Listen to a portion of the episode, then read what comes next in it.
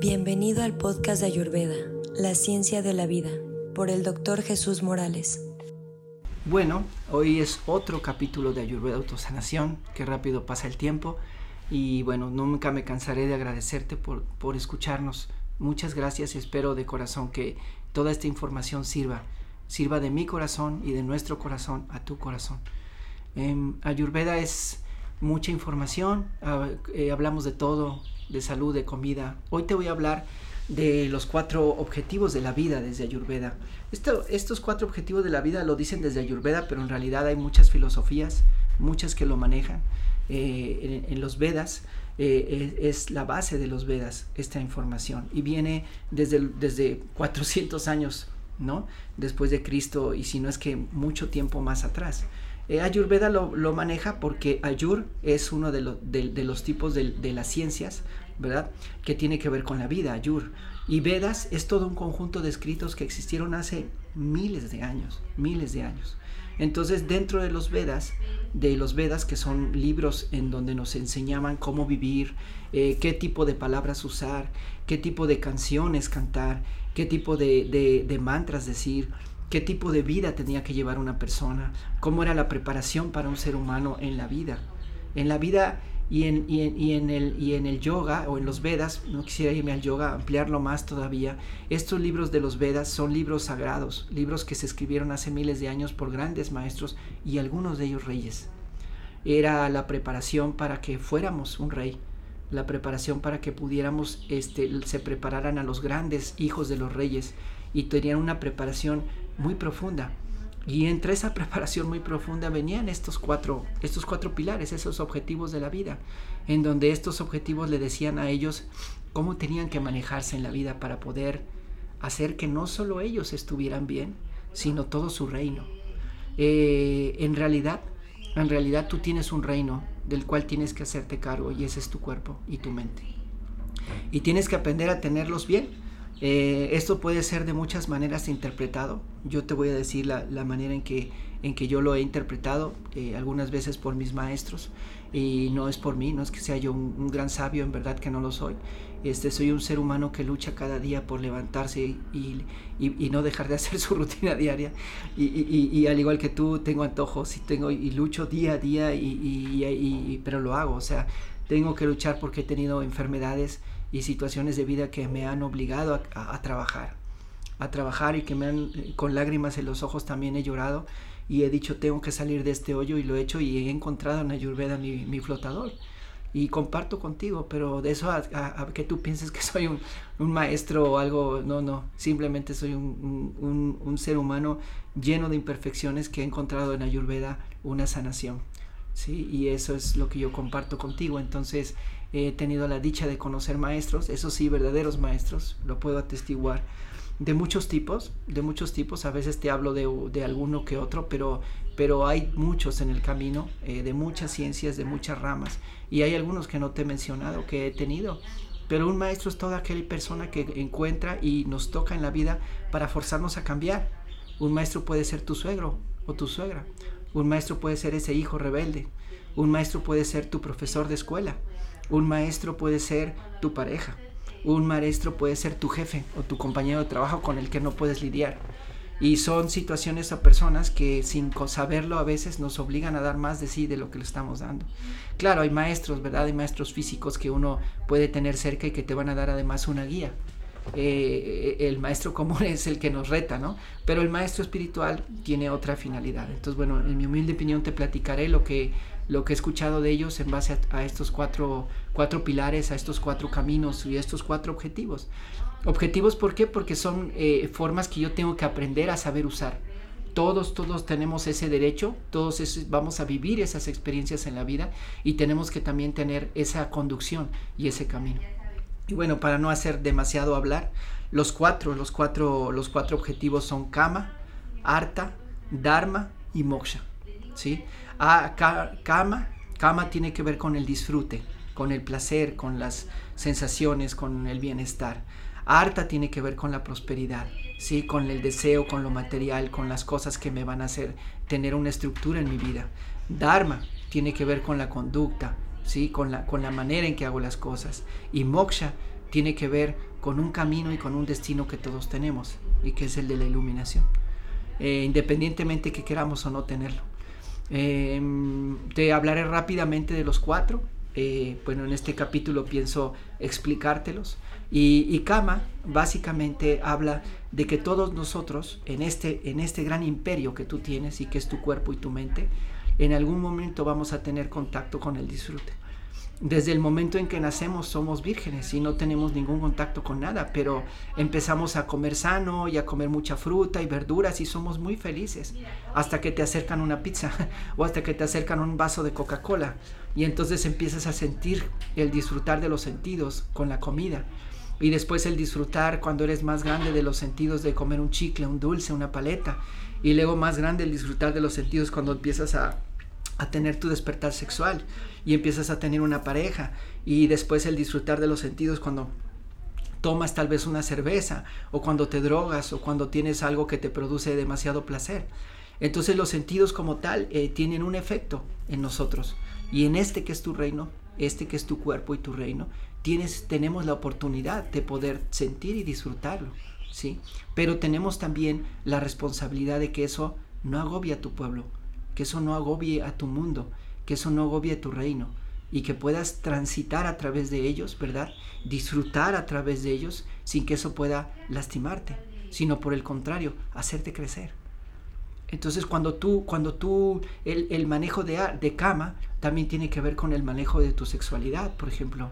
Y en Ayurveda y, en todas estos Vedas no se trata de que la persona no, no pueda tener un, un, disfrute sensorial, un disfrute de su sexualidad, sino al contrario. Te encausan, te enseñan, te dan incluso información para que, esa, para que ese disfrute sea lo mejor posible, lo más satisfactorio, pero que por un lado no te destruya ah, caramba, ¿y entonces eso qué quiere decir? Entonces yo pensaba que no tenía que tener disfrute. Sí lo puedes tener. Solo tienes que saber cómo conducir esa energía para que no te destruya. Tienes que saber que si tú no lo controlas y que si tú no lo trabajas, eso te va a trabajar y a controlar a ti. Entonces hay maneras, ¿verdad? De qué manera y de qué forma yo voy a, vivir y, voy a, tener esa satisfacción que es parte también de este cuerpo físico, que siente y que vive y que percibe. Entonces el, el kama, el, disfrute es, es como voy a, ver que mis ojos puedan disfrutar algo, que mi paladar pueda disfrutar algo, que mi cuerpo pueda disfrutar algo, mis sensaciones, mi oído, sin que esto me haga mal. Pero sobre todo, si tú eres un rey y tú eres el rey de este reino que es tu cuerpo, es como voy a permitir, ¿verdad? Que todo mi reino tenga un disfrute sin que esto me destruya.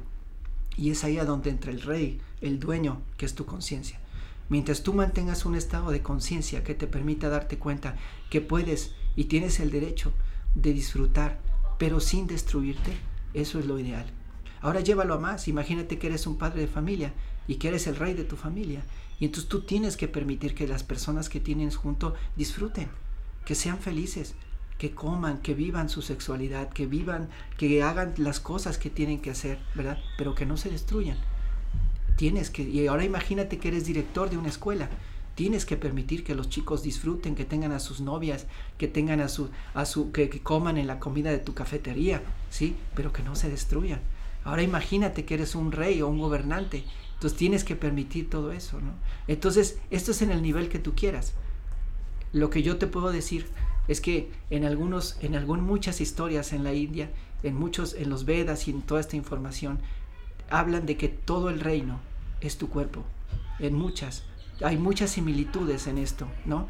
Y que entonces tú tienes que sucumbir a tus deseos, es decir, no matarlos, sino controlarlos, porque los deseos pueden ayudarte, si tú los controlas, a elevarte y a poder avanzar en estos, en estos otros caminos.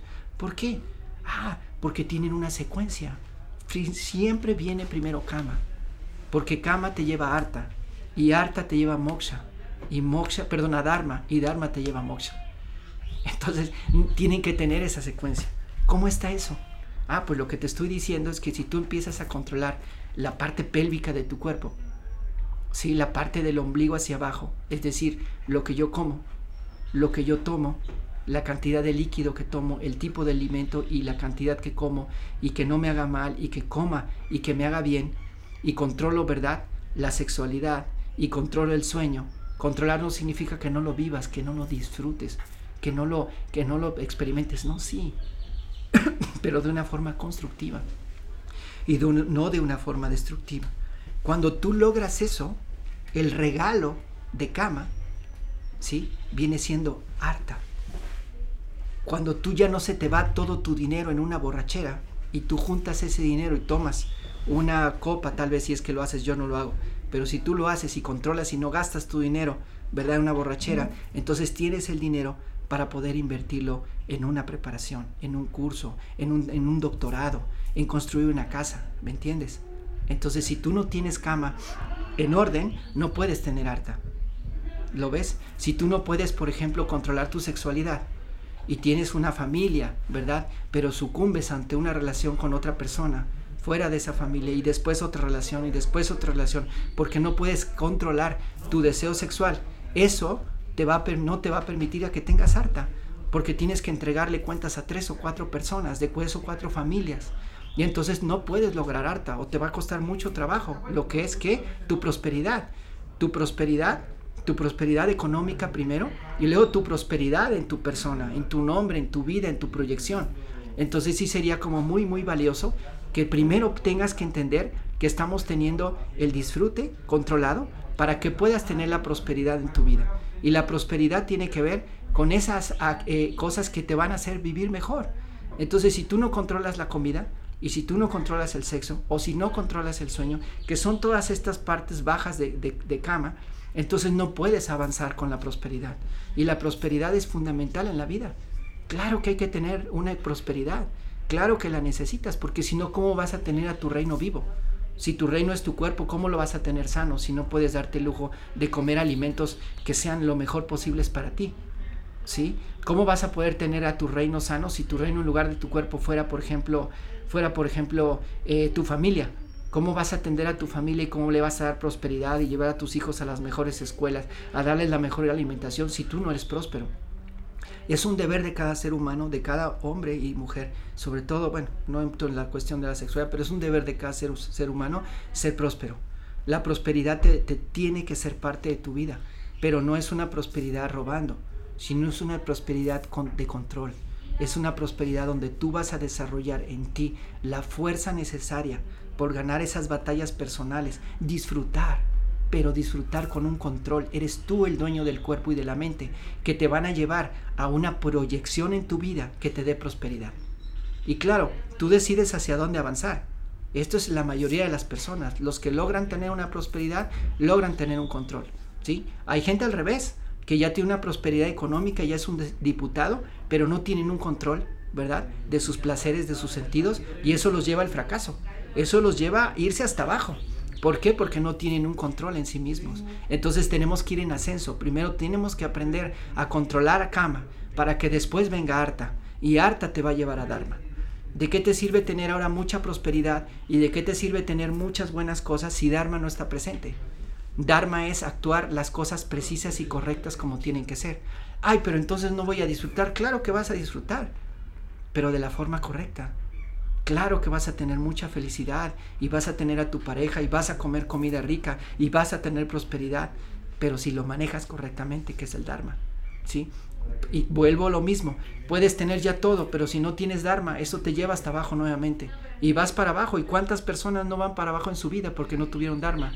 Porque no hicieron lo correcto, porque se vendieron, porque vendieron lo que tenían que dar, porque no dieron lo que tenían que decir, no dijeron lo que tenían que decir y hacer en el momento preciso, porque tuvimos miedo de hablar, porque no actuamos correctamente, porque no dijimos no, ¿verdad? O no nos levantamos cuando tuvimos que haberlo hecho, o no hablamos a defender a la persona correcta, o no dijimos las palabras que teníamos que decir. Dharma es muy difícil. Dharma es difícil, se requiere mucho valor para actuar con Dharma. Mucho valor, mucho valor para poder defender al que no está para poder decir las palabras que tienes que decir, aunque a los otros les duela, ¿verdad? Sí lastimar, no, no es lastimar, es decir lo correcto, hacer lo correcto, pensar lo correcto, actuar correctamente. No es fácil. Y para muchas personas entonces no hay felicidad, pero es que nos confundimos tanto en el Maya que nos perdemos de la verdadera felicidad. ¿Sí? Hay historias en la vida, hay historias en los Vedas para ser el mejor padre, para ser el mejor esposo, para ser el mejor hijo, para ser el mejor ser humano, para ser la mejor persona. Hay, hay libros como tales para que tú lo puedas hacer. Entonces, si tú continúas este camino y vas conduciéndote con un, buen cama y tienes un buen disfrute encausado para poder tener un buen arta, para poder tener una calidad de vida y una economía que te dé un dharma y que ese dharma te sostenga, entonces tú tienes moksha. Y el moksha es tu liberación, a lo que aspiramos todos, a tu iluminación. Ese es moksha. ¿sí? Claro que hay gente que diga, no, yo, hay textos y dicen, no, o personas actualmente que dicen, no, yo no quiero moksha, yo solo quiero saber cómo disfrutar y cómo cama, y ahí se desvirtúa todos estos grandes objetivos. Objetivo es a dónde voy, para qué estoy aquí. Pero todos venimos a eso, todos venimos a moksha. Solo que a lo mejor digan, no, a mí no me interesa y es válido, yo me voy en lugar de irme hacia allá, me voy hacia acá. Pues aunque vayas hacia acá, estás en moksha porque estás yéndote a un camino, a lo mejor hacia otro lado en este momento de tu vida, porque no lo piensas y no lo deseas y es muy válido, pero finalmente el último camino es conocerte a ti, creer en ti, crecer tu luz, ser una persona y saber encender en tu mente y en tu conciencia cuál es lo mejor para ti. Eso es moksha. Moksha es que vas teniendo un despertar. Y entiendo, porque a lo mejor digas, yo no me voy a iluminar ni de chiste. He cometido tantas cosas, he hecho... ¿Para qué me, me camino en ese camino? No no lo voy a hacer, ¿para qué? Entonces mejor, mejor me dedico a, a comer, a dormir, claro. Y dirán, yo también, es algo tan difícil, ¿verdad? No, no es por ahí. Es que si tú trabajas un poco en ti, en tu ser, en tu verdadero tú, en tu conciencia, se va a abrir en esa puerta de oscuridad, ¿sí? en esa iluminación, en ese cuarto tan oscuro, se va a abrir una rendijita tan chiquita, tan chiquita, pero de luz, que por lo menos vas a poder ver que hay un sillón aquí, una silla acá, una mesa acá, por lo menos, ¿sí? Y si trabajas un poco más fuertemente, un poquito, a lo mejor no tan fuerte, dedícale una hora diaria, ¿sí? Y a lo mejor en tres años dices, ah, caramba, ya veo que también, ya veo un poquito más de luz, entonces ya veo que ahí hay una piedra y aquí hay otro. Entonces cada momento y cada minuto que tú trabajes en tu moksha, en tu iluminación, es luz para ti, luz de entendimiento en tu mente y en tu cuerpo que te van a hacer vivir mejor y que te van a dar más claridad de lo que tienes que hacer, de lo que tienes que decir, de cómo hablar, de cómo enfrentarte, de cómo decir y tu vida va a ser mejor. Tu vida va a ser con un mejor Dharma porque vas a saber qué respuestas tener. El mayor sufrimiento de un ser humano es no saber qué hacer. Pero si tú caminas hacia moksha, vas a tener un dharma porque vas a saber qué hacer. Y si tienes un moksha y un dharma, entonces vas a tener un arta porque tu vida va a ser próspera. Y si tu vida va a ser próspera, tú vas a tener un disfrute. Entonces es un camino de ida y vuelta esto. ¿Sí? No está aislado. Todos venimos a ser reyes. Tú eres un rey. Eres el rey de tu vida, de este reino. Trátalo con respeto. Llénate de harta, de kama, de moksha, de dharma. Llénale de eso. Disfrútalo, ¿verdad? Sé próspero, ¿sí? Actúa correctamente e ilumínate. Esto es Ayurveda Autosanación. Muchas gracias por escuchar estos podcasts y mi nombre es Jesús Morales. Gracias.